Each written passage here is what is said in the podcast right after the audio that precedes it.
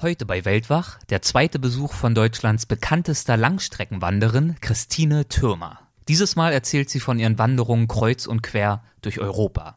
Bevor es losgeht, gibt es aber noch eine kleine Neuigkeit. Ich bekomme mittlerweile ziemlich viele Mails von euch mit Feedback zur Show, Lob, aber auch Verbesserungsvorschläge. Und ich möchte mich bei der Gelegenheit bei allen bedanken, die sich dafür schon die Zeit genommen haben. Und eine Sache, an der sich wirklich die Geister scheiden, ist der Intro-Trailer. Manche von euch finden ihn klasse und sagen, ja, er schafft Gänsehaut und weckt ein Gefühl der Freiheit und der Weite. Ja, und andere, die monieren, er passe überhaupt nicht zur Show, die ja eher unaufgeregt ist, sondern sei pathetisch und kitschig. Der Song sei zu epochal, die Stimme zu dick aufgetragen. Ja, und ich muss sagen, das kann ich nicht ganz abstreiten. Mir gefällt zwar einerseits dieser Bombast, andererseits passt er eigentlich nicht so richtig zur Show. Und außerdem sind wir jetzt schon bei Folge 76 und da ist es doch allemal an der Zeit, mal was Neues auszuprobieren. Also dann, hier kommt der neue Trailer, dieses Mal gesprochen von Helge Sido, bei dem ich mich dafür herzlich bedanke. Ihn habe ich entdeckt im Kinofilm von Markus Maute, der ja schon zweimal hier zu Gast war, zuletzt in Folge 74 mit seinem aktuellen Projekt An den Rändern der Welt. Und im dazugehörigen Film war bzw. ist Helge Sido der Sprecher. Und seine Stimme hat mich direkt angesprochen. Ja, lasst mich gern wissen, wie euch der Trailer gefällt. Ich danke euch fürs Zuhören und sage dann jetzt endlich Willkommen beim Weltwach Podcast. Legendäre Grenzgänger und leidenschaftliche Weltenwanderer nehmen uns mit auf ihre Streifzüge und bieten Einblicke in ferne Orte und faszinierende Kulturen. Mit offenen Augen ins Abenteuer. Das ist der Weltwach-Podcast mit Erik Lorenz.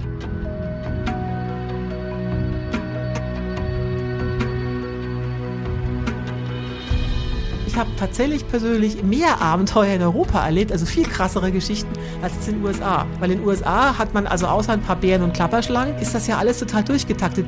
In der Wildnis suchst du halt irgendwelche Quellen. In Spanien sind die sowieso dünn gesät und da heißt das Geheimrezept für die Wasserbeschaffung ganz einfach Friedhof.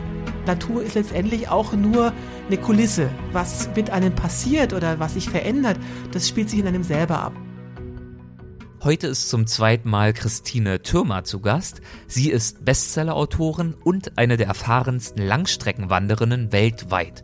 Sie ist unter anderem tausende Kilometer durch die USA, Australien und Europa gelaufen und auch geradelt und gepaddelt. In Folge 68 haben wir uns über ihre Anfänge als Langstreckenwanderin unterhalten und auch über ihre gewaltigen Touren durch Nordamerika. Ja, und dieses Mal geht es um ihre Erkundungen Europas. Einige davon beschreibt sie in ihrem aktuellen Buch. Es trägt den Titel Wandern, Radeln, Paddeln, 12.000 Kilometer Abenteuer in Europa. Darin erzählt sie, wie sie knapp 4.000 Kilometer von Koblenz bis zum südlichsten Punkt des europäischen Festlandes gewandert ist, wie sie über 7.000 Kilometer von Berlin durch Polen und das Baltikum bis nach Finnland radelte und wie sie 850 Kilometer quer durch Schweden paddelte. Das waren jetzt viele Kilometerzahlen, aber das Wichtigste am Unterwegssein ist für Christine natürlich nicht das Kilometer machen, sondern es sind die Erlebnisse und Begegnungen am Wegesrand. Ja, und darüber sprechen wir in dieser Folge. Viel Spaß. Hallo Christine, willkommen zurück bei Weltwach. Ich freue mich sehr, dass wir jetzt in die zweite Runde gehen.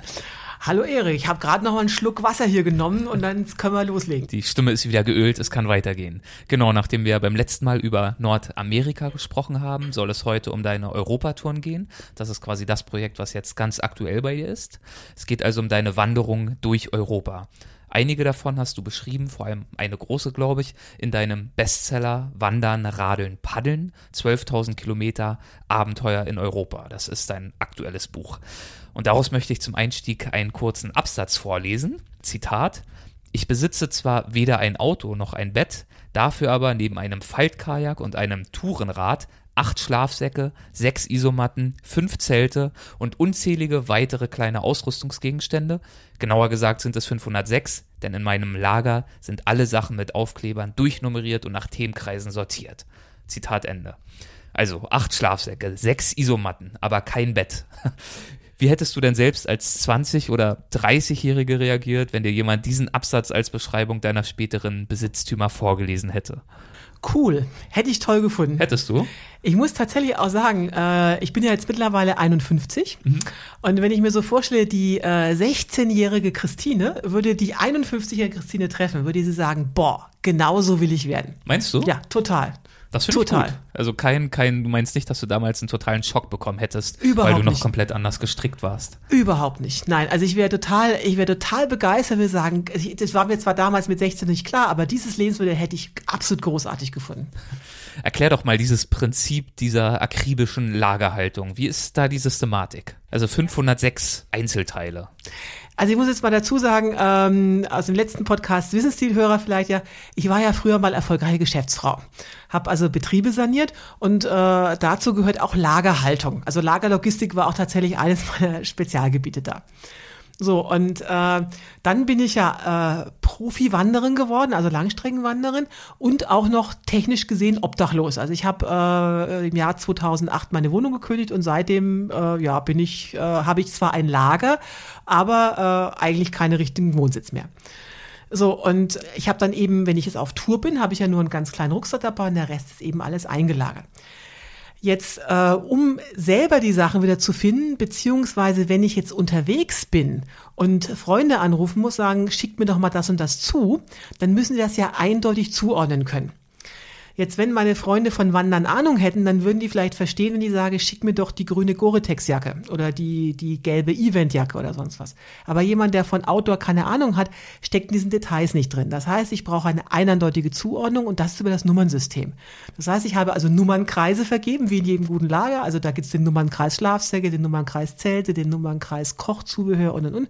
Und da ist das alles schön durchnummeriert und auch in einer Excel-Tabelle äh, auf, also niedergeschrieben. Weil die Excel-Tabelle brauche ich sowieso, da ist das ganze Gewicht der Ausrüstungsgegenstände drauf, weil ich packe ja am Computer und optimiere dann so lange, bis das äh, entsprechend niedrige Ausrüstungsgewicht erreicht ist. Das heißt, die Tabelle sieht so aus, da ist die Nummer, die dann auch auf den Dra Gegenstand draufklebt. Dann gibt's eine Beschreibung, also Gore-Tex-Jacke grün. Dann gibt's noch einen Kommentar, irgendwie alt und löcherig oder niegelnagelneu. Und dann gibt's die Spalte mit dem Gewicht und dann noch eine Spalte, wo sich das gerade befindet. Also in meinem Lager, in meinem Rucksack oder in dem Zwischenstadium bei meinem Trailmanager, weil er es mir zuschicken soll. Du optimierst also das Gewicht deiner Ausrüstung am Computer in der Excel-Tabelle. Und das Gewicht ist natürlich für dich total wichtig, denn du wanderst ja ultra leicht. Genau. Was heißt das denn genau? Wie schwer oder leicht ist dein Rucksack und was hast du bei so einer Europawanderung dann im Gepäck mit dabei? Also es ist egal eigentlich, wo ich hingehe, das äh, ist relativ, äh, relativ identisch. Also Daumen mal Pi sagt man für eine drei Jahreszeiten Wanderung sollte das Basisgewicht, das erkläre ich gleich noch, für etwa nicht mehr als fünf Kilo betragen. Und in dem Basisgewicht, da ist wirklich alles drin, was ich auf dem Rücken trage, also äh, inklusive Rucksack und natürlich die ganze komplette Ausrüstung. Das Einzige, was ausgenommen ist, das ist Wasser, Proviant und Brennstoff. Weil es natürlich jetzt ein Unterschied, wenn ich aus der Stadt nach einem Proviantnachschub rauskomme, habe ich jetzt äh, Verpflegung für fünf oder sechs Tage dabei. Und fünf Tage später, wenn ich in die Stadt reingehe, ist der Proviant alle. Und dann habe ich auch kein Wasser mehr. Das heißt, das hat keinen Sinn, das zu wiegen. Deswegen geht das Basisgewicht eben, ist außer, ausgenommen Wasser und Proviant. Wie kann ich mir dein Zelt vorstellen? Das muss ja, wenn du da so viel Zeit drin verbringst, eigentlich ein richtiges Tip-Top-Luxuszelt sein. Sonst kann man das doch alles gar nicht aushalten. Es ist ein Palast, ja. Ich finde, es ist ein Palast, weil, ähm, was die Hörer jetzt ja auch nicht sehen, ich bin ja auch nicht gerade klein und schmächtig. Also ich bin 1,84 Meter und nicht die zierliche Person. Das heißt, ich brauche ein Zelt, wo ich drin sitzen kann und wo ich auch drin leben kann. Aber es muss natürlich leicht sein. Mein Zelt wiegt 920 Gramm. Das ist leicht. Es ist sehr leicht, ja. Und ist natürlich komplett umschlossen. Also gerade jetzt, wenn ich nach, äh, jetzt bin ich zum Beispiel, gerade aus Skandinavien zurück, da gibt es natürlich viele Moskitos. Das heißt, es ist kein Tarp, also nicht einfach so eine Plane, sondern es ist wirklich ein komplett umschlossenes Zelt, was also insektensicher ist. Und äh, um das Gewicht halt zu kriegen, hat es, ist es nur ein Einwandzelt. Also die meisten Zelte haben ja sozusagen Innen- und Außenhaut äh, und meines hat eben nur eine, eine, eine Schicht. Hast du da nicht übelst mit Kondenswasser zum Beispiel zu tun? Ja, das kommt aber auf die richtige Zeltplatzwahl an. Also ich sag mal, äh, wenn man an Gewicht spart, muss man an Skills oder Fähigkeiten halt was entsprechend mitbringen. Also ich zählte bevorzugt äh, unter dem Dach von Blä also Blättern oder, oder Nadelwald aus mehreren Gründen. Also erstens tatsächlich, äh, um die Kondensbildung zu vermeiden. Und äh, zweitens, was die Leute auch immer unterschätzen, also ich war jetzt gerade in Skandinavien, da geht die Sonne um 11 Uhr unter und 2 Uhr morgens wieder auf. Also wenn ich da nicht unter Bäumen liege, dann röste ich da in der Sauna ab 4 Uhr. Allein deswegen brauche ich schon Schatten. Und wenn du dann Schatten hast, hast du auch weniger Kondens, ne? also durch die Bäume. Wie sieht's mit äh, Schuhen aus? Hast du da ein Ersatzpaar mit dabei? Ja, wo denkst du hin? wo denkst du hin? Nein, also ich laufe tatsächlich nur in ganz einfachen, primitiven Trailrunning-Schuhen. Also so, so einfach so Schuhe aus Mesh, die man eigentlich so zum, zum Joggen anhat. Und da gibt's nur ein Paar. Und mit dem mache ich halt alles. Mit dem laufe ich tagsüber, mit dem furte ich auch Flüsse, mit dem gehe ich auch irgendwie, wenn ich mal in der Hütte bin, rum und äh, auch abends im Camp. Also es gibt, es wäre völlig redundant, ein zweites Paar Schuhe mitzunehmen. Und wenn die nass werden, dann lässt du dich davon auch nicht abhalten. Nasse Füße sind völlig überbewertet. Also meine Haut ist ja wasserundurchlässig, ne? Das ist ja kein Problem. das ist natürlich eine sehr gute Argumentation. Und wie optimierst du sonst nach deinem Gewicht? Ich habe das Gefühl, du gehst da wahrscheinlich richtig ins Extrem, um das zu erreichen, diese fünf Kilo. Ja klar, ich sage mal, da kommt jetzt die Konsequenz der früheren Unternehmenssaniererin durch. Da muss man auch brutal durchgreifen. Das geht so weit, also ich säge mir die Zahnbürste ab und ich trenne mir auch die Etiketten aus der Kleidung. Also wenn du meine Ausrüstung durchgehst, da wirst du kein einziges äh, Waschen bei 40 Grad Etikett finden, alles rausgesägt. Jedes Zehntel Gramm zählt. Wirklich, jedes, jedes Gramm zählt und ich sage dann immer, wenn die Leute sagen, das ist ja so wenig. Naja, aber die Gramm läppern sich, ne? Und 50 Gramm ist schon ein Schokoriegel, ne? Gibt es denn irgendwas, was du dir an Luxus gönnst im Bereich der Ausrüstung? Naja, ich habe schon eine Schwäche, äh, das ist mein Smartphone. Also äh, ich bin natürlich früher, als ich gestartet bin, mal 2004, waren die Smartphones natürlich noch nicht so weit und äh, da hatte ich zwar äh, eines dabei bei mir als Kamera. So, und mittlerweile bin ich total süchtig. Also, weil auf dem Smartphone habe ich die ganzen Hörbücher, Podcasts, egal was ich da mich unterwegs beschäftige. Das ist meine Kamera und das ist auch meine Lifeline ins normale Leben, also über Internet surfen. Also nichts ist so schön, also abends äh, im Zelt zu liegen und dann irgendwie mal kurz äh, Spiegel Online zu, äh, zu lesen oder auf den Outdoor-Foren rumzusurfen und oder Facebook zu gucken. Also ich gebe es ganz oft, da habe ich totale Schwäche für. Also ohne, wenn ich nicht, wenn, wenn ich kein Internet habe und nicht irgendwie auf Facebook oder auf, auf irgendwelche Magazine kann, dann wäre ich ganz hibbelig. Und was ist mit, mit einem Kamm, mit Handtüchern, mit Toilettenpapier, mit all dem Zeug, was man natürlich auch gern dabei hat? All das, was du erwähnst, gibt es nicht. Also äh, statt einem Kamm hat der liebe Gott mir ja fünf Finger gegeben. Ne? Handtuch ist völlig überbewertet. Das würde was wiegen, das äh, trocknet dann auch ewig nicht, das schimmelt dann oder so. Also wenn ich mich wasche, dann trocknet das halt per Luft. Das äh, Handtuch wird auch überbewertet. Ähm, Aber du bist ja viel draußen. Was ist denn, wenn es jetzt wirklich mal irgendwie 13 Grad hat und nieselig und windig und dann wäschst du dich und dann wirst du nicht mal trocken? Also, das ähm, ist ja ähm, nicht gerade stimmungshebend. Ja, also um da mal gleich ins Eingemachte zu gehen, man hat als äh, äh, Wanderer immer so ein Bandana dabei, also so ein Baumwolltaschentuch oder, oder Kopftuch. Und das muss als alles Mögliche herhalten, eben als Schweißtuch, als Handtuch. Äh, und äh, das muss, hat dann halt die Doppelfunktion, also als Waschlappen oder eben auch als Handtuch dann. Da kriegt man sich, also auch wenn das nass ist, kann man sich damit noch halbwegs irgendwie abtrocknen. Ne? Also einfach durch und durch optimiert. Ja, klar. Also sonst kommt man nicht auf die fünf Kilo, ne? Da darf man jetzt nicht äh, pisselig sein. Aber zwei Sockenpaare, das gönnst du dir, das habe ich gelesen. Naja, es ist, äh, steht aber da, der, der Kniff bitte. Bisschen dekadent da. ist es ja schon. Deswegen will ich es nochmal ansprechen. Nein, es ist nicht dekadent, ist alles natürlich durchdacht, weil ähm, ich habe zwei Satz Kleidung. Also es gibt den Satz Kleidung, den ich tagsüber trage und der wird wirklich so lange getragen, A, bis er auseinanderfällt und B, halt bis ich in die Stadt komme und ihn waschen kann. Und äh, ja, der ist halt für tagsüber und der kann auch nass werden oder wenn das Wetter schlecht ist, äh, äh, ist ja kein Problem, weil ich, mein zweiter Satz, das ist meine Schlafkleidung. Und die würde ich, also die muss ich, wird behandelt wie ein rohes Ei, die würde ich auch tagsüber nie tragen, weil wenn die nass wird, dann ist die Nacht gelaufen. Also dann äh, bin ich da nicht mehr warm. Und dafür brauche ich also zwei Socken, weil die, die Socken tagsüber, also die sind dann halt mal nass und dreckig und sonst wie, aber ich weiß immer nachts, ich werde keine kalten Füße haben, weil ich habe das zweite Paar Socken. Wir haben gerade schon drüber gesprochen, diese akribische Lagerhaltung nutzt natürlich auch ein paar Skills von früher, aus deinem früheren Leben. Wie sieht's denn aus mit deinem Planungseifer? Wie viel planst du, wie viel bereitest du vor bei deinen Wanderungen und wie viel überlässt du vielleicht auch dem Zufall? Also schon in der, schon als ich noch Firmen geleitet habe, war Planung meine große Stärke. Also wirklich Businesspläne machen habe ich ja geliebt und die Budgetplanung für die kommenden Geschäftsjahre. So, und das kommt mir wirklich tatsächlich sehr zugute, gerade bei den europäischen Wanderungen. Wir haben im letzten Podcast ja gesprochen über die amerikanischen Wege. Da muss man jetzt nicht wirklich so gut planen können, weil es gibt mittlerweile für alle drei großen Trails sogar Apps.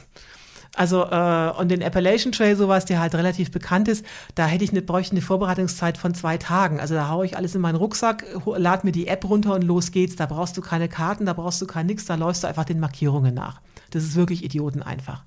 So, und als ich dann sozusagen in Europa angefangen habe, hat sich das drastisch geändert. Weil da musste ich dann also nicht nur die Strecke planen, also welche Route gehe ich jetzt genau, die muss ich mir dann aus dem Internet eben zusammensuchen, zusammenstückeln, sondern besonders wichtig ist die Logistikplanung. Da gibt es eben keine Apps und keine Wanderführer. Und das ist ja für mich entscheidend, wo ist der nächste Supermarkt? Und äh, noch viel wichtiger, äh, die Schuhe, da haben wir gerade drüber gesprochen. Ich habe Trailrunning-Schuhe. Ähm, die halten aber nur sechs Wochen. Das heißt, ich brauche alle sechs Wochen neue Schuhe und die muss ich ja irgendwo unterwegs herkriegen. Das heißt, ich muss überlegen, wieder mache ich die Buy-as-you-go-Strategie das ist dann äh, unterwegs eben einkaufen. Das heißt, dann muss ich genau recherchieren, wo ist ein Outdoor-Laden, wo hat, hat der Gaskanister, hat der Schuhe, was gibt's da? Also anrufen, auch gucken, ob die richtigen Sachen da sind.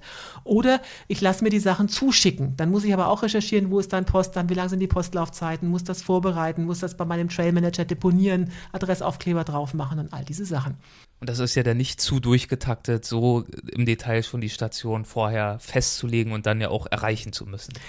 Nee, das gibt mir unterwegs äh, die totale Freiheit. Also äh, ich plane zum Beispiel auch für schwierige Strecken immer eine Alternative, dass ich weiß, äh, wenn da irgendwas schief geht, dann kann ich da und da ausweichen.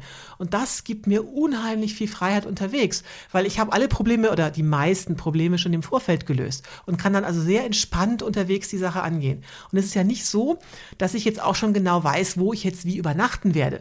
Also die Route ist genau festgelegt, aber da kann ich natürlich immer noch von abweichen. Aber ich habe immer eine Fallback-Strategie. Ich habe immer was, wo ich quasi drauf zurückgehen kann. So eine Orientierungslinie. Aber, genau. Da kannst du mal nach links, mal nach rechts ausschweifen. Genau. Aber du weißt, wo du hin zurückkehrst. Genau. Und äh, äh, die aktuelle Tagesplanung, wo übernachte ich jetzt und äh, was esse ich jetzt wann wo, das wird also wirklich, wirklich ganz spontan entschieden.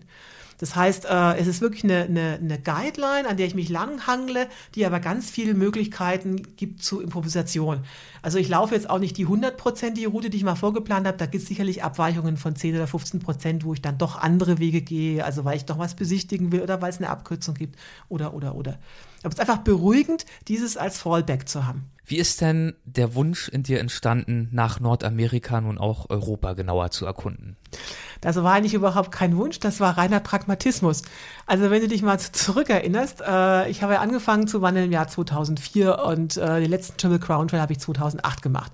Das war die Zeit, wo der Euro unglaublich stark war. Und dann weißt du ja, dann kam die, die, die, große, äh, äh die große Pleite, die Bubble ist geplatzt und urplötzlich ging der Euro in den Keller. Und äh, damit war die USA einfach unglaublich teuer für mich. Und auch Australien, wo ich auch sonst immer rumgereist bin, war dann plötzlich auch nicht mehr wirklich so billig. Also dachte ich, okay, äh, jetzt hast du deine Ersparnisse ja in Euro, also dann musst du jetzt halt wieder nach Europa äh, zurückgehen. Und das war wirklich ganz pragmatisch. Auch jetzt äh, versuche ich immer dahin zu gehen, wo ich für meinen Euro am, mei am meisten kriege. Also die Islandpleite habe ich leider zum Beispiel verpasst. Also da war ich, da war ich nicht rechtzeitig da, um äh, das sozusagen äh, äh, mitzunehmen und halt da wirklich auch dann billig zu leben. Ne? Mal ganz grundsätzlich gesprochen, was sind denn die größten Unterschiede des äh, Langstreckenwanderns in Amerika und in Deutschland? Also das ist was, jetzt muss ich leider so einen Mythos zerstören. Ne? Also die, äh, wenn ich so von meinen europäischen Touren erzähle, dann äh, sind die immer so, ja, also nicht, nicht ein bisschen langweilig. Und bei USA kriegen die immer alle ganz, ganz, äh, ja, ganz glühende Augen. Ja, da will ich doch auch hin. Und die stellen sich da halt wirklich die Wildnis vor und unberührte Natur und tralala. So, die Realität ist ganz anders. Auf dem PCT zum Beispiel, der jetzt Pacific Crest Trail, Trail genau. genau haben sie jetzt ein Permit-System eingeführt, weil der so überlaufen ist, dass jetzt nur noch 50 Leute pro Tag starten, starten dürfen. Also drei bis 4.000 Leute laufen diesen, diese großen Trails pro Jahr. Also äh, gerade wenn du da eben, eben zu einem beliebten Startdatum losgehst, hast du also ständig Leute um dich rum. Das ist fast wie, wie, wie Camino Frances. Also das ist äh, also nicht ganz so schlimm, aber es ist wirklich halt relativ voll. So, und jetzt mal als Vergleich dazu, als ich zum Beispiel vor letztes Jahr durch Osteuropa gelaufen bin, habe ich in vier Monaten gerade mal vier andere Langstreckenwanderer getroffen. Und mit denen musste ich mich sogar per WhatsApp extra verabreden, sonst wäre man aneinander vorbeigelaufen. Also da ist einfach keine Trail-Community, da ist nicht viel los. Es gibt ja in Europa, glaube ich, elf grenzüberschreitende Fernwanderwege, aber eben, wie du es gesagt hast, kaum eine Trail-Community, kaum Guides, kaum Foren, obwohl wir ja durchaus auch schöne Natur zu bieten haben. Woran liegt das? Das ist, das ist ehrlich gesagt mein großer Frust auch. Also die, ich glaube, das liegt an diesem europäischen Minderwertigkeitskomplex. Also die Europäer denken, dass man richtige Abenteuer, ich meine, du kennst ja meine Aversion gegen das Wort Abenteuer, für so ein, äh, für so ein Abenteuer muss man so Jack London-mäßig eben nach Alaska oder nach USA oder Patagonien oder Australien, weil nur in der Wildnis kann man ja echte Abenteuer erleben. Und deswegen rennen die da alle hin und Europa ist da irgendwie so ein bisschen, naja, minder bemittelt. So nach dem Motto, naja, jetzt hat's halt nicht gereicht für den Flug nach Patagonien, jetzt laufe ich halt mal hier rum. Und ähm, meine Erfahrung ist eine ganz andere. Also ich habe tatsächlich persönlich mehr Abenteuer in Europa erlebt, also viel krassere Geschichten als in den USA. Weil in den USA hat man also außer ein paar Bären und Klapperschlangen, äh, ist das ja alles total durchgetaktet. Die Wege sind markiert, es gibt eine Trail-Community, da laufen ständig Leute auf diesen Wegen, die Trail Angel helfen dir. Also nicht, dass es jetzt irgendwie langweilig oder, oder, oder äh, nicht anspruchsvoll wäre, aber. Zumindest das Abenteuer als Argument, das gilt zumindest schon mal überhaupt nicht. Überhaupt nicht. Während hier in Europa ist Wildzelten ja schon mal größtenteils verboten, ja. Also das heißt, man immer diesen Aspekt, wo verstecke ich mich jetzt? Du hast überhaupt keine Community, die dir hilft. Äh, du bist völlig auf dich alleine gestellt äh, und statt Bären und Klapperschlagen hast du eben Stiere und Zecken. Also das ist auch nicht gerade viel besser. Ne? Du hast das wilde Zelten erwähnt und dass es eben nicht überall erlaubt ist oder sogar an den meisten Orten verboten ist. Wie leicht oder schwierig ist es denn unterwegs, gute Plätze zum wilden Zelten zu finden? Also tatsächlich relativ einfach. Also die, ich habe es lange aufgegeben, äh, mich da nach den Buchstaben des Gesetzes zu richten. Das ist einfach so unterschiedlich gehandhabt, allein in, in, allein in Deutschland. Also zum Beispiel in Brandenburg darfst du als nicht motorisierter Wanderer in der freien Natur übernachten. Völlig legal. Wissen die wenigsten, ist aber tatsächlich so, ne? Dann in Bayern ist das Ganze zwar nicht ausdrücklich erlaubt, aber auch nicht wirklich verboten. Also es ist irgendwie so, hm, weiß keiner so genau, ne? In Sachsen ist es ausdrücklich verboten, aber du kriegst kein Bußgeld. Also das ist, wenn du ins andere, in andere Länder gehst, in Frankreich zum Beispiel bivakieren ist erlaubt, Zelten ist verboten. Ja, wo ist denn jetzt bitte der Unterschied? Dann kommst du da auf die Höhe an, bist du in den Alpen oder bist du nicht in den Alpen, wie weit bist du von der Hütte weg? Also es ist einfach unglaublich kompliziert. So, und ich habe aber tatsächlich einfach festgestellt, ähm, wenn du kein äh, Müll hinterlässt, wenn du kein äh, Feuer machst und wenn du einfach äh, vor Sonnenaufgang wieder weg bist, hast du auch keinen Ärger. Und gerade ich als Frau, also bin ja nun nicht gerade jemand, der äh, äh, Aggression in den äh, Landbesitzern oder Grundstücksbesitzern weckt. Die Leute sind da einfach unglaublich nachsichtig. Wenn du halt sagst, tut mir leid, ich äh, habe jetzt nichts anderes gefunden und ich hau sofort ab, wenn sie möchten, dass ich gehe, dann hat da auch niemand was dagegen. Wenn du eben halt kein Feuer machst und keinen Müll hinterlässt. Was ist denn für dich ein guter Spot zum Campen?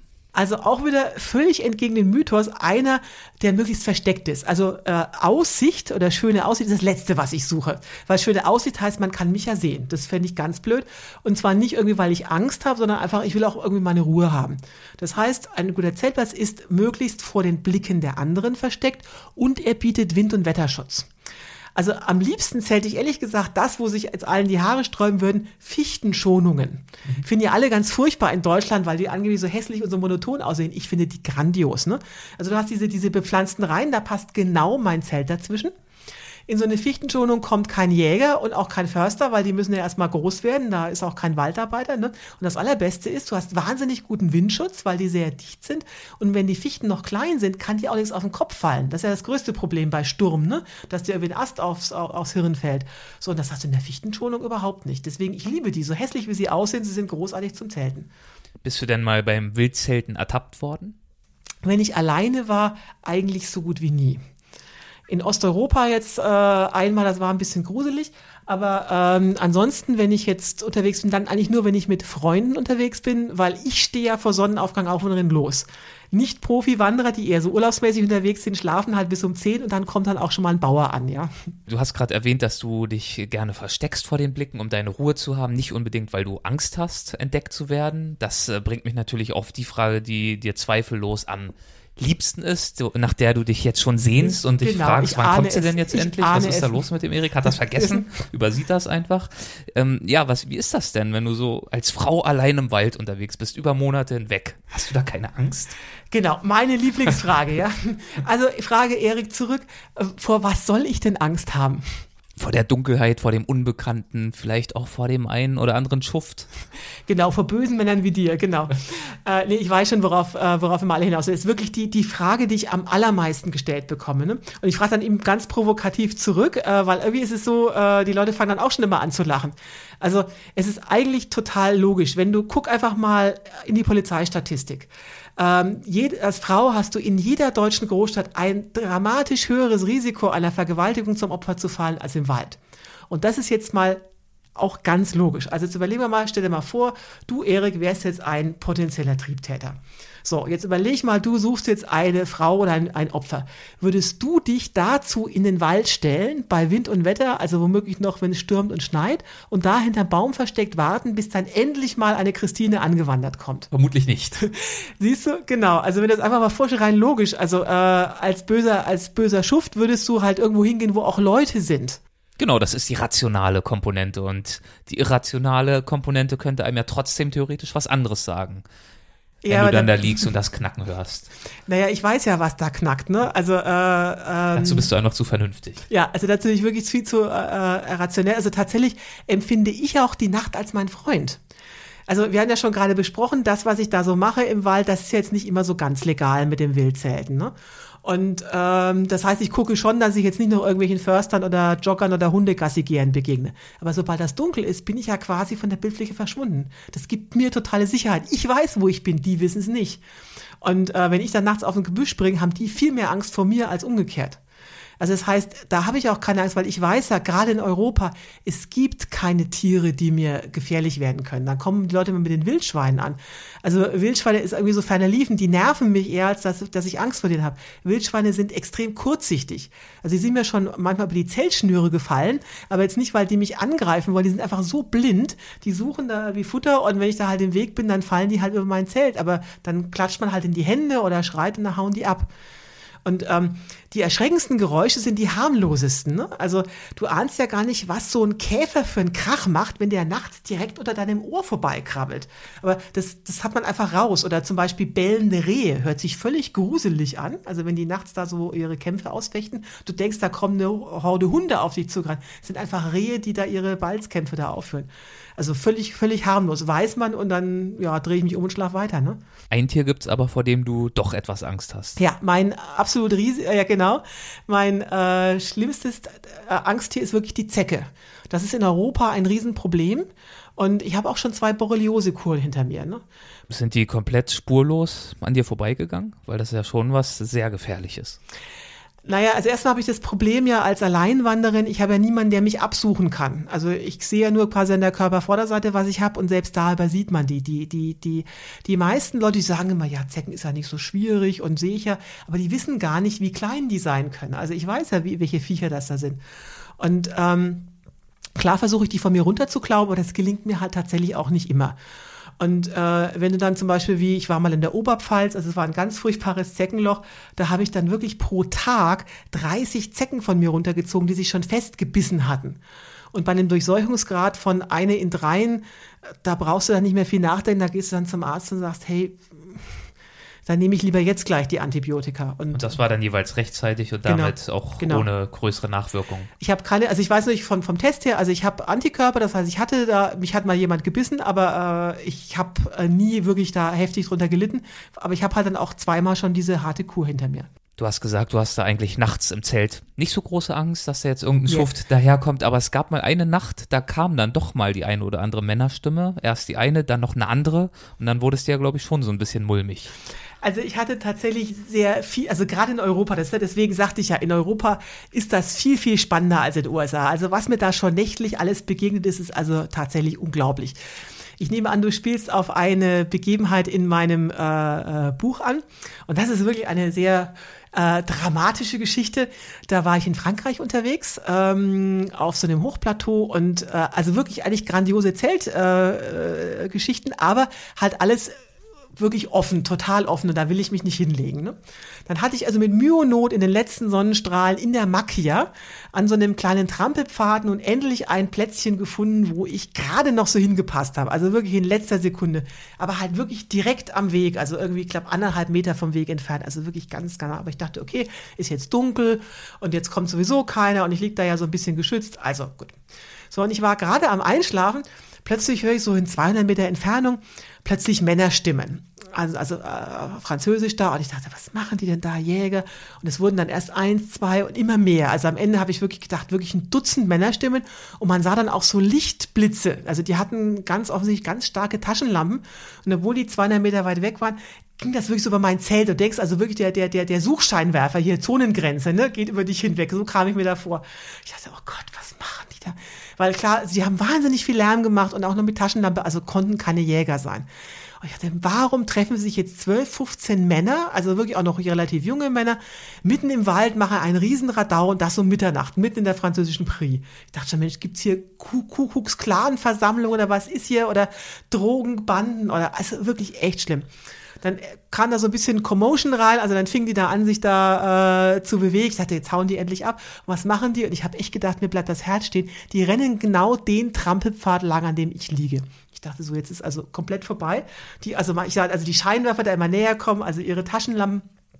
Und ganz lautes Gefluch, also Püter, Scheiße halt, also wirklich die ganze Zeit da geflucht wie ein Rohrspatz. Und ich, ich dachte, dass die starten jetzt den Angriff. Ich dachte wirklich, also die müssen, wenn sie mich jetzt nicht gesehen haben, jetzt sehen die mich gleich und dann geht das Zelt auf und ich bin da schon so eingemummelt, ne? Und plötzlich höre ich schon, die ersten Schritte entfernen sich wieder. Ich dachte, was ist denn da los? Das kann doch nicht sein, dass die mich nicht sehen.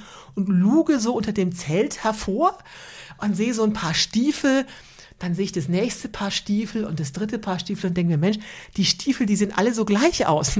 Was sind das denn? Da dachte ich, okay, das sind Knobelbecher. Und dann fiel es mir wie Schuppen von den Augen. Am selben Tag bin ich nämlich vorher an einem riesigen Kasernengelände vorbeigelaufen und da war es plötzlich klar, ich bin in eine nächtliche Militärübung geraten. Das war also so ein Bataillon oder äh, halt so ein Trupp, die eine Nachtübung gemacht haben. Und das Lustige war, diese hochbewaffneten, äh, ausgebildeten Waffenträger haben mich nicht entdeckt. Entdeckt. Da sind wirklich zwölf Jungs mit, mit, mit Stabscheinwerfer da und Gewehr an mir vorbeimarschiert. Die haben mich nicht gesehen. Also gut getan, spricht ja auch für dich. Genau. Dann, aber ich sage mal, was man nicht erwartet, sieht man auch nicht. Also man erwartet in Europa niemanden, der da irgendwie im Gebüsch zählte. Deswegen haben die mich auch wahrscheinlich nicht mitgekriegt. Europa ist ein gutes Stichwort. Ich glaube, deine erste größere Wanderung, die hat dich nach Südeuropa geführt. Ist das richtig? Ja. Okay, Südeuropa. Du bist also 4000 Kilometer gelaufen von Koblenz aus bis zum südlichsten Punkt des europäischen Festlandes, durch Deutschland, durch ganz Frankreich und durch Spanien. Warum hast du dich für diese Route entschieden? Also das, ähm, also das war meine zweite Europawanderung. Die erste war tatsächlich durch Westeuropa, sind aber dieselben Länder. Okay. Also die Idee war eigentlich ganz einfach. Also ich hatte ja schon erzählt, äh, äh, Euro schwächelt, jetzt muss ich mal in Europa laufen. Da dachte ich, naja, Christine, jetzt hast du schon die Triple Crown, also bist schon dreimal von Mexiko nach Kanada gelaufen, durch ganz Nordamerika. Also man muss hier mal in größeren Dimensionen denken. Was könnte man in Europa machen? Da dachte ich gleich echt, think big, ne? Also man könnte doch Europa mal komplett von Ost nach West und von Nord nach Süd durchlaufen. Naja, und gesagt, getan. Äh, ich gedacht, so, ähm, äh, bei Nord-Süd war es ja relativ einfach. Da gibt's also einen südlichsten Punkt auf dem europäischen Festland, das ist Tarifa in Südspanien und der nördlichste, das ist das Nordkap in Norwegen. Ost-West war schon ein bisschen schwieriger, weil es gibt ja äh, keine richtige Definition mit Europa, deswegen auch keinen östlichsten Punkt. Also es gibt so irgendwie östlichster Punkt der EU oder östlichster Punkt äh, auf irgendwelchen Inseln oder weiß der Geier was. Und da habe ich das einfach mehr oder minder willkürlich rausgegriffen. Da habe ich gesagt, okay, ich laufe von Santiago de Compostela, weil es halt äh, damals also quasi das, das, das, das östlichste Ende der zivilisierten Welt war, also mit dem Pilgerort ans Schwarze Meer, äh, wo, also um zu sagen, okay, da endet quasi dann eben Europa. Ja, und das habe ich dann so mal grob ins Auge gefasst und habe da 2012 mit angefangen, das zu laufen. Ich bin zuerst von äh, Deutschland bis nach Santiago gelaufen. Dann äh, die zweite Tour war dann eben von Deutschland zum äh, südlichsten Punkt nach Tarifa. Das ist in meinem Buch beschrieben. Äh, letztes Jahr bin ich dann von Deutschland ans Schwarze Meer nach Bulgarien gelaufen und jetzt gerade vor 24 Tagen äh, bin ich, habe ich es dann bis zum Nordkap geschafft und äh, damit bin ich dann tatsächlich meines Wissens nach der erste Mensch, der Europa sowohl von Ost nach West als auch von Nord nach Süd durchwandert hat. Ach cool, wusste ich gar nicht. Ja, das ist das noch, ja. dass das noch keiner gemacht hat. Also es gibt einige, die also Tarifa Nordkap gemacht sind, ja. auch Ost-West gibt es ein paar, aber es gibt meines Wissens niemanden, der beides gemacht hat. Und bei dieser Südeuropa-Tour, da gibt's ja einen frappierenden, wie ich finde, Umstand. Du hast das nämlich nicht im schönsten Frühlings- oder Sommerwetter gemacht, sondern wann? Ich habe es im Winter gemacht. Ich habe ja schon gesagt, ich bin von Herzen aus sparsam. Ich habe gedacht, man muss Heizkosten sparen. Ne? also ich muss mir immer so ein WG-Zimmer nehmen, wenn ich hier bin oder irgendwo unterkomme. Dachte ich, naja, es kostet so viel, dann gehst du mal den Winter überwandern. Und habe wirklich gedacht, ähm, jetzt mal so Spaß beiseite, ich versuche ja mit jeder Tour meine Grenzen auch so ein bisschen zu erweitern. und äh, wollte halt sehen, ob man also auch in Europa wirklich den Winter über bequem unterwegs sein kann. Also bisher war ich dann den Winter immer halt in ähm, Australien, Neuseeland unterwegs. Klar, das ist dann keine Kunst, ne? Aber äh, geht das auch in Europa? Das war so die Idee. Und klar, ich will mich jetzt nicht quälen, deswegen mache ich jetzt keine Wintertour in Norwegen. Dachte ich, naja, aber so ein bisschen äh, Südspanien, das kann ja so kalt nicht werden. Und äh, ja, das war so die Idee. Und das hat auch tatsächlich hervorragend funktioniert, muss ich sagen. Das war auch ähm, kulinarisch also meine schönste Tour. Also ich bin äh, äh, Ende August, Anfang September gestartet. Also ich sage immer, ich bin gestartet bei Pflaumen und äh, äh, bei Pflaumen und Birnen war dann in Frankreich bei Walnüssen, Weintrauben und Feigen und äh, bin dann in Spanien bei Kaki, Mandarinen und Orangen gelandet. Okay, das klingt erstmal verlockend, aber wenn ich mir vorstelle, dass du eben auch bei winterlichen Temperaturen wahrscheinlich in einem Zelt geschlafen hast, wird das schon wieder nicht mehr ganz so verheißungsvoll. Bist du denn auch da mit diesem Einwandzelt unterwegs ja, gewesen? Ja, klar. Ich habe immer dasselbe Zelt dabei, hat, das war auch da überhaupt kein Problem. Äh, ich hatte einen etwas dickeren Quilt als sonst dabei, also der war ausgelegt bis minus 10 kann man damit ganz gut überleben. Und äh, ja, ich hatte schon gerade in Spanien schon öfter Temperaturen, also deutlich unter Null, aber das ging jetzt nicht weiter unter, ähm, äh, also nie unter minus 10 oder so. Viel problematischer bei der Wintertour als die Temperaturen war das Tageslicht. Weil also, die Tage natürlich viel kürzer sind. Genau. Also auch in Spanien, also selbst wenn du jetzt Dämmerung so mit reinnimmst, also du läufst dann wirklich noch vor Sonnenaufgang los und bis wirklich in die Nacht rein, äh, kommst du auf nicht, nicht mehr als auf 10 Stunden Tageslicht. Und äh, das ist dann natürlich schwierig, weil das heißt im Umkehrschluss, du bist 14 Stunden am Tag im Zelt. Und das, wenn es halt jetzt nicht so warm ist, ist nicht so angenehm. Ist jetzt, äh, jetzt nicht dramatisch, also dass man jetzt da irgendwie Lebensgefahr hat, aber äh, 14 Stunden im Zelt rumzubringen, also mehr als 10 Stunden kann ich auch nicht schlafen, das ist dann schon schwierig. Und da kann man dann halt irgendwie, ich bin dann halt viel auch nachts gelaufen, wenn die Strecke nicht so schwer war. Oder man äh, hört Hörbücher oder telefoniert oder surft im Internet, aber halt die Zeit dann rumzubringen, das war dann schon teilweise schwierig. Und äh, dir ist es ja immer wichtig, auch ein gewisses Pensum an Strecke an jedem Tag zurückzulegen. Also du machst ja jetzt nicht total gemütlich vor dich hin. Also tempomäßig schon, aber du willst über den Tag hinweg, deswegen brichst du ja auch früh auf, schon was schaffen. Warum nimmst du dir denn nicht unterwegs dann einfach ein bisschen mehr Zeit, um auch mal innezuhalten oder tiefer in die Orte einzutauchen, in die du gehst, vielleicht auch abends in den dunklen Abendstunden nochmal irgendwo rumzudengeln? Ähm, warum bist du so auf diesem weiter, weiter, weiter unterwegs? Also das hat A, ich mag halt wirklich dieses Unterwegssein, also diese, diesen Flow. Also mhm. äh, deswegen möchte ich jetzt nicht unbedingt rauskommen und irgendwie Stadturlaub machen. Also man ähm, mache ich einmal die Woche, aber dann ist auch irgendwie gut. Man will in diesem genügsamen Lebensstil bleiben. Und dann hat es auch wirklich ganz pragmatische Gründe. Ich muss ja irgendwie einen Zeltplatz finden. Also wenn ich jetzt da irgendwie lang rumdengel, wie du das so schön sagst, äh, ich, ich muss ja dann irgendwo trotzdem mein Zelt aufschlagen. Und Zeltplätze finden sich einfach besser, wenn es noch hell ist, als wenn du da im Dunkeln äh, äh, rumrennst. Okay, das ist verständlich. Aber ich habe tatsächlich, also gerade muss ich wirklich dazu sagen, diese Tour nach Tarifa war eine der für meine Verhältnisse angenehmsten. Also da habe ich wirklich äh, selten mehr als 30 Kilometer geschafft. Also mein normales Tagespensum ist 30 bis 35 Kilometer pro Tag. Das ging jetzt in Spanien im Winter, äh, 35 waren da sehr selten drin, einfach weil bei, bei 10 Stunden Tageslicht ist das, wird das dann schwierig. Und da habe ich mir auch... Ähm, eben weil es bisschen kühler war und weil ich auch wirklich relativ viel Zeit hatte, habe ich mir schon öfter mal was angeguckt, als ich das sonst tun würde. Weil Südspanien ist insgesamt sehr preisgünstig und in der Off-Season, also im Winter sowieso schon. Also da ist ja niemand. Also ich habe da äh, Du kriegst also ganz billig Unterkünfte und dann gibt's halt auch diese Menü del Dia mit einer Flasche Wein und äh, für acht Euro. Das war dann schon irgendwie sehr verlockend für mich. Das heißt, da war ich dann schon mal auch zwei Nächte die Woche im Hotel statt sonst nur eine. Du hast gerade schon den Wein angesprochen, also die seltenen Verlockungen, die dann auch mal des Weges warten. Wie ist das ansonsten mit der Versorgung? Wahrscheinlich auch wieder Tütensuppen. Ansonsten äh, das Wasser, wo kommt das her? Aus natürlichen Quellen, die findet man ja jetzt nicht an jeder Stelle. Naja, da gibt's ja so meinen, meinen Geheimtrip, äh, Geheimtipp. Also es ist schon eine unterschiedliche Strategie, ob du jetzt in der Wildnis bist oder nicht. In der Wildnis suchst du halt irgendwelche Quellen.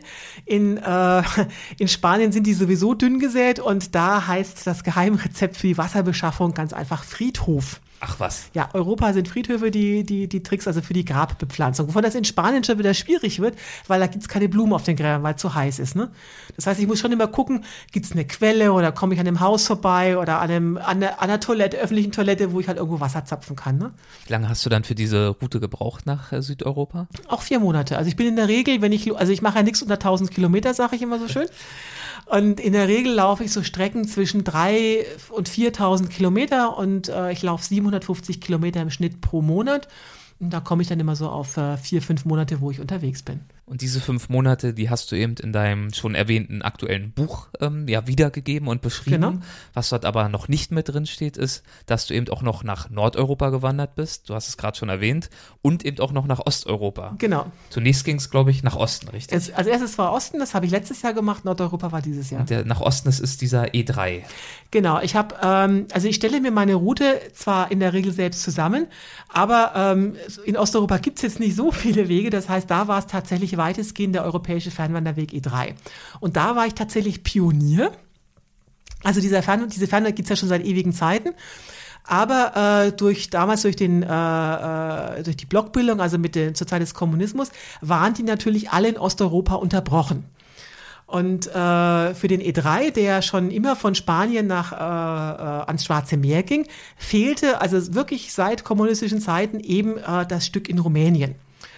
Und äh, jetzt hat sich erst wirklich vor wenigen Jahren der Siebenbürgische Karpatenverein, die heißen also wirklich so, in Rumänien sich der Sache angenommen und gesagt, okay, wir planen jetzt die Strecke durch Rumänien, um das eben zu verbinden, diese Strecke zwischen äh, Ungarn und äh, Bulgarien. So, und im Jahr, bevor ich gegangen bin, haben sie das nun fertig gekriegt und ich war, glaube ich, die dritte Person überhaupt, die diesen Weg gegangen ist. Also ich war dann sozusagen deren äh, Versuchskaninchen mit äh, allem drum und dran. Und äh, das war schon mehr als abenteuerlich, ja. Das heißt, sehr lobenswert, dass die Rumänen sich da jetzt so ins Zeug gelegt haben. Trotzdem war, glaube ich, Rumänien, genauso wie auch Bulgarien, relativ herausfordernd für dich. Total. Warum? Ähm, vor allen Dingen halt mental. Also mir war schon klar, dass das jetzt nicht die reichsten Länder sind, aber was mich wirklich extrem mitgenommen hat, war diese Kluft zwischen Arm und Reich, die ich da gesehen habe. Das war teilweise wirklich sehr schwer wegzustecken. Also ich weiß noch, an einem Tag, da war ich in äh, Timișoara. Dort gibt es das größte Einkaufszentrum Osteuropas. Also da äh, so eine Mall, die könnte genauso gut in London oder Paris stehen. Wirklich grandios, das Ding. So, dann bin ich auf den Trail zurückgefahren und war plötzlich äh, in irgendeiner Ge Gebirgsort, also wo irgendwie noch von, von, von 20 Häusern stehen 15 leer, weil die Jungen alle weggezogen sind. Die, die da sind, sind alles alte Mütterchen, die dann also mit Filzpantoffeln und Hauskittel da äh, rausschlurfen und den Abwasch im, am Brunnen machen, weil es gibt dort kein fließendes Wasser. Die haben kein öffentliches Wassernetz, die, die holen sich ja Wasser alle aus den Tiefbrunnen. Und das halt dann zu sehen, also die können sich nicht mehr, mehr aufrichten, sind also wirklich total verhutzelt. Äh, man weiß gar nicht, von welchem Geld die da eigentlich überleben. Und dann dieses, dieses, dieses krasse Bild dieser Einkaufsmall mit den teuren Marken, die also kein Deut billiger sind als hier und dann diese, diese, dieses Mütterchen da, das hat mir teilweise wirklich das Herz zerrissen. Trotzdem sagst du ja auch, ähm, wenn du ein Land nicht magst oder dich da nicht wohlfühlst, dann ist das für dich eher ein Indikator dafür, dass du einfach noch nicht lange genug da warst. Genau. Hast du dich trotzdem in Rumänien und Bulgarien wohlgefühlt? Es war grandios. Also ich will ja nächstes Jahr schon wieder dahin. Also hat mir wirklich total Spaß gemacht. Aber das Spaß, es war, ähm, ich habe wirklich, nachdem ich dann in Bulgarien angekommen war, gesagt, okay, jetzt brauche ich erstmal Pause, jetzt muss ich erstmal in ein einfaches Land wieder gehen, ich muss das jetzt verdauen. Also nochmal das jetzt gleich hinten dran schaffe ich nicht, aber jetzt habe ich auch wieder total Lust drauf. Aber es war wirklich sehr fordernd, wenn man auch einfach mit Sachen konfrontiert ist, die, äh, die du nicht einschätzen kannst. Also in Rumänien zum Beispiel fragt dich wirklich jeder Mensch, also absolut jeder Mensch, bist du alleine unterwegs? So, wenn du jetzt als Frau äh, es wird gerade dunkel, du suchst gerade Schlafplatz, plötzlich zwei Typen auf so einem ATV angepest kommen durch den Wald, beide mit Bierflasche in der Hand und die erste Frage ist, bist du allein unterwegs? Da überlegst du dir schon zweimal, was du jetzt sagst. Und das konnte ich einfach nicht einschätzen. Ich hatte da sehr viel Angst obwohl das letztendlich total unbegründet war. Die waren total nett, die haben mich dann dafür ATV eingeladen. Ich habe natürlich gesagt, ich komme nicht mit. Setze ich mich da zwischen zwei betrunkenen Typen auf so ein äh, äh ATV-Fahrzeug. Aber trotzdem, ähm, die waren letztendlich wirklich nur total freundlich und besorgt um mich. Aber ich konnte das am Anfang einfach nicht richtig einschätzen oder auch diese ganzen Hürden, ne? Du wirst in Rumänien, Bulgarien, du wirst ständig, egal welche Uhrzeit es ist, zum Trinken eingeladen. Rakia heißt da das Stichwort. Na, bloß wenn ich jetzt als Frau früh um 10 alleine mit so einem Hirten in seiner Hütte Schnaps trinken gehe, dann sende ich da einfach vielleicht das falsche Signal. Und das war am Anfang einfach schwierig einzuschätzen. Also wie, wie meinen die das? Wie ist das jetzt? Genauso mit den, mit den wilden Hunden. Also ich bin ständig von Hunden attackiert worden in Rumänien. Also sie haben ja eine wahnsinnig Hundeplage und auch diese Hirtenhunde.